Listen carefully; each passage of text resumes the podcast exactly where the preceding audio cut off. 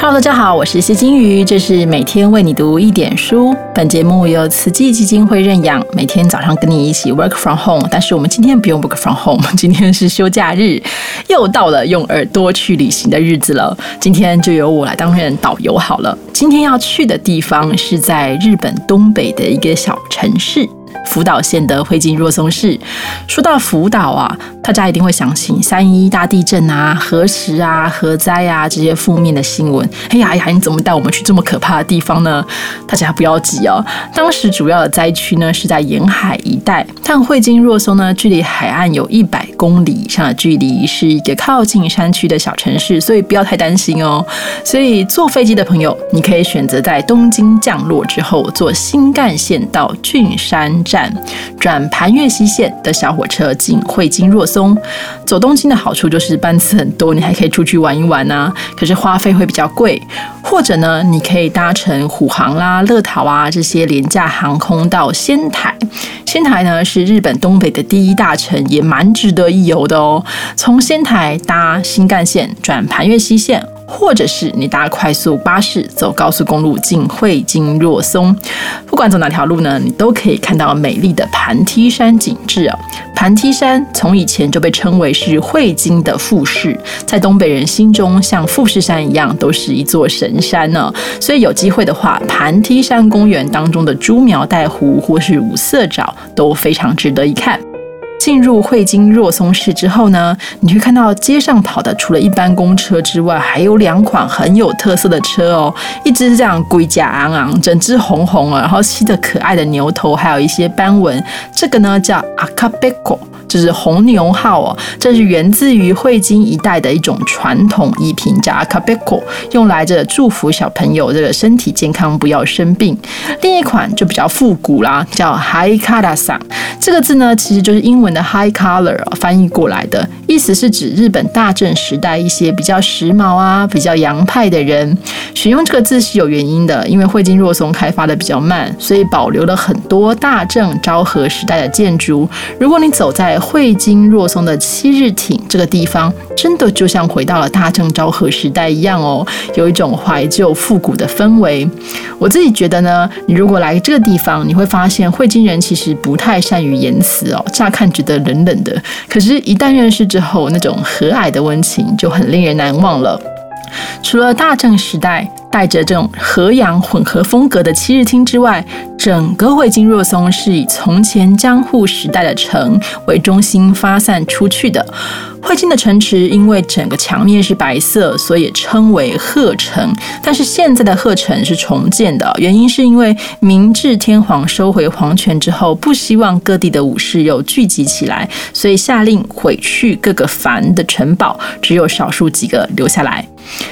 参观鹤城最好的时节，我觉得应该是春天了。满城盛开的樱花是明治时代把旧城改成军营的时候栽下的。这些樱花的层次很明确哦，围绕着天守阁都是染井吉野樱。初放的时候洁白如雪，而后转成淡淡的粉红色。在天守阁后面的护城河一带是小彼岸樱，色泽略有不同，但在外围呢才会有颜色不一样的品种。这些明治时代的樱花到现在都有一百多年了，齐放的时候就是很像看阅兵一样，很壮盛呢，也显现了汇金自诩为武士之城的特质。这样的美景呢，隐藏着一段悲惨的历史。我们简单说，在明治维新之前的江户时代，汇金是德川幕府的亲藩呢，就是德川家的血亲之一啊。在人心思变的市局当中，有时候也未必就向着幕府哦。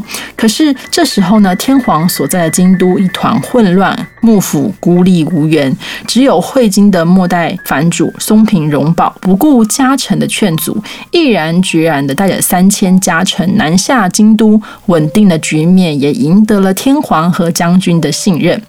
可是好景不长，幕府跟倒幕的角力越来越激烈，作为幕府代表的汇金就成为倒幕派的眼中钉哦。加上汇金呢，为了补充人力，吸纳了很多浪人啊，成立新选组等组织，就激化了这些冲突。在一八六八年旧的天皇驾崩之后，新的将军德川庆喜为了抵消大家对他的不满，决定大政奉还，以退为进。可是没想到，这倒幕派早就联合新的明治天皇跟京都的公卿一起，这个趁你病要你命呢。所以惠金藩跟旧的幕府军反倒成了贼军，由此开启了长达一年的戊辰战争。在这场几乎牵连大半个日本的战争当中，汇金的精锐军队从京都退往大阪，退往江户。但是这个庆喜呢，两手一摊，从此不管救成死活。汇金的军队不得不返回老家，跟其他的东北列藩组成了同盟来对抗新政府军。但是经过这么久的看看杀杀，汇金元气大伤哦，就算退回老家，也不敌新政府军的炮火，最后开城投降。鹤城的天守阁呢，就是在那个时候遭到了猛烈的炮击，后来逐渐崩塌毁坏，直到一九六五年，汇金才筹够了钱，再次盖起天守阁。因此，这个天守阁呢，虽然不是原物哦，可是对于汇金若松的人来说，是象征着再生的崇高意义。好，我们出了城堡哦，我们往这个七日町的方向散步过去。如果你散步在这个北出丸大通这条路上，也是一种享受啦。因为宽阔的这个街道两边呢，有酒造啊、和果子店跟一些政府机关。从外观呢，还有一些残存的庭院痕迹当中，你隐隐可以看出来，江户时代的这地方绝对不是一般人的居所。如果我们摊开当时的地图，你不难看出这一区都是这个会。金藩的高层武士，尤其是家老的宅邸哦。你往右边看的话，有一条小巷子通往不远处的停车场。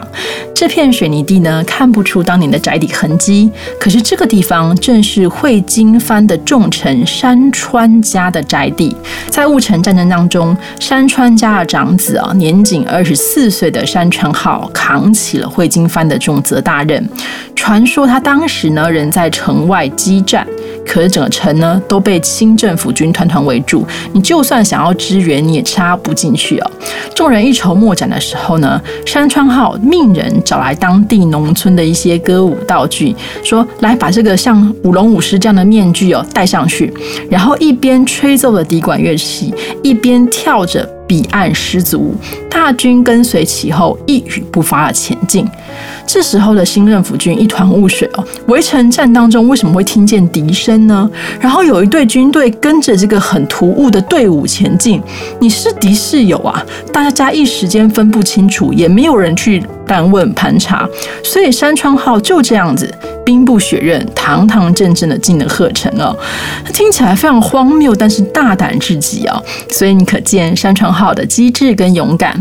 这个年轻的家老呢，就这样子伴随着他的主公，直到战败，又一肩挑起了复兴汇金的责任，终其一生都在为了故乡奔走，实在是一个了不起的男子汉哦。那说起山川家，哎，我们再提一提他的小女儿舍松。啊，舍松呢是日本第一个拥有。大学文凭的女性，也是第一批女留学生，在日本开国以来，这是从未有过的事哦。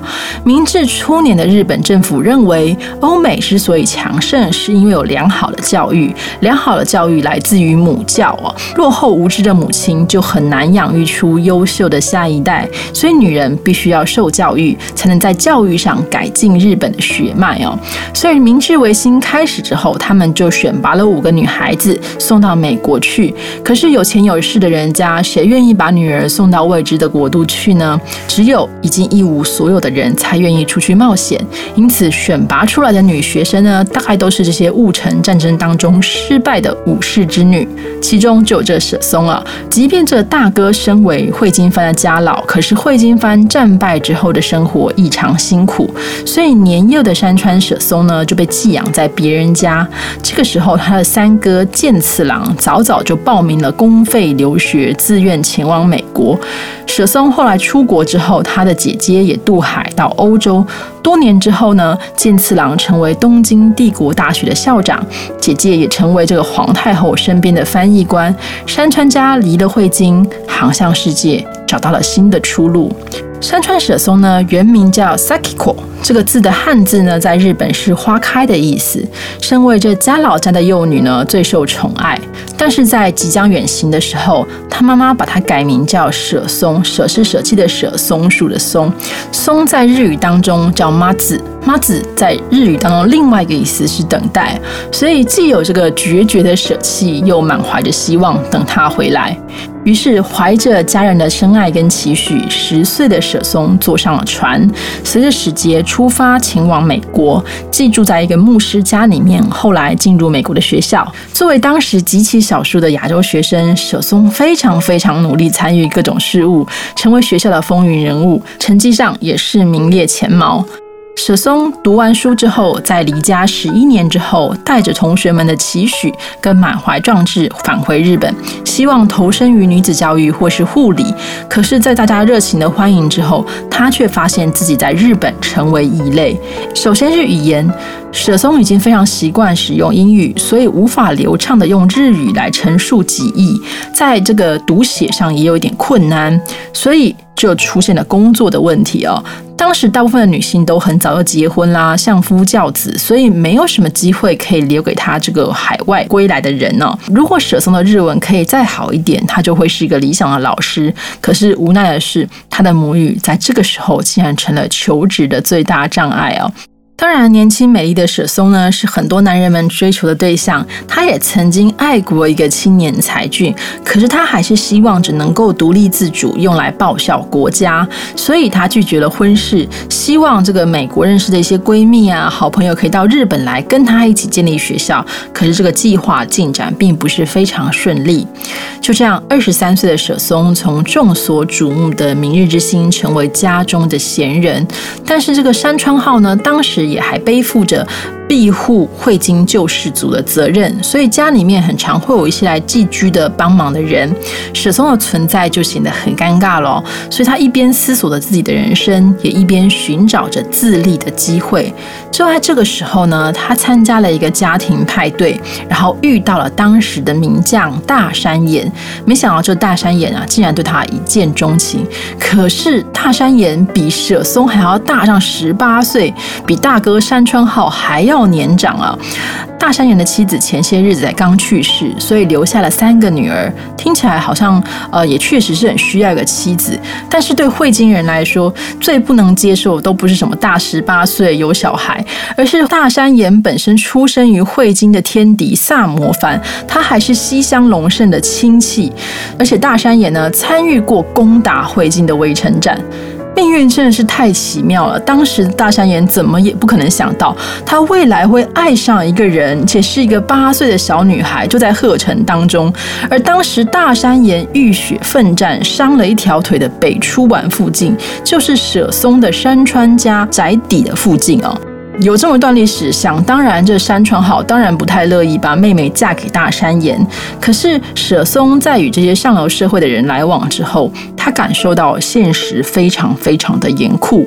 他知道大山岩是个值得信赖的男人，他们的婚姻将结合女方的知识教养跟男方的权力谋略，所以。他有可能成为明治时代日本最高层的女性之一，可以发挥巨大的影响力，成为这个鹿鸣馆之花，一颦一笑之间牵动日本的未来。她可以一呼百应，轻易的来支持她想要支持的事业或是想要支持的人。可是这么一来，他永远都不会再是山川舍松，不会是那个鹤城旁边的少女，也不会是那个怀抱着热情跟梦想的留学生了。所以这是一场交易，但年轻的舍松经过这个重重考虑之后，最终做出了决断。三个月之后，他答应了大山岩的求婚。简单的婚礼之后，他穿着一袭昂贵的华服，成为大山元帅夫人。在往后的日子当中，舍松积极的发挥自己的影响力，筹组慈善会来支持女性的这个护理制度，也参加了红十字会，还协助留学时代的小姐妹金田梅来成立女子学校。他引领了时尚潮流，但也成为很多八卦小报攻击的目标。晚年回首前程，仍不免带着一丝怅然。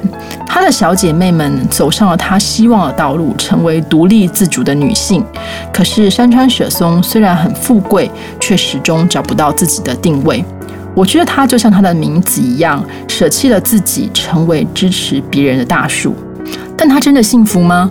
她的后人久野明子女士写过一本书，叫《鹿鸣馆的贵妇人》，试图用家族中的回忆跟书信资料，还原一个真实而且有想法的舍松。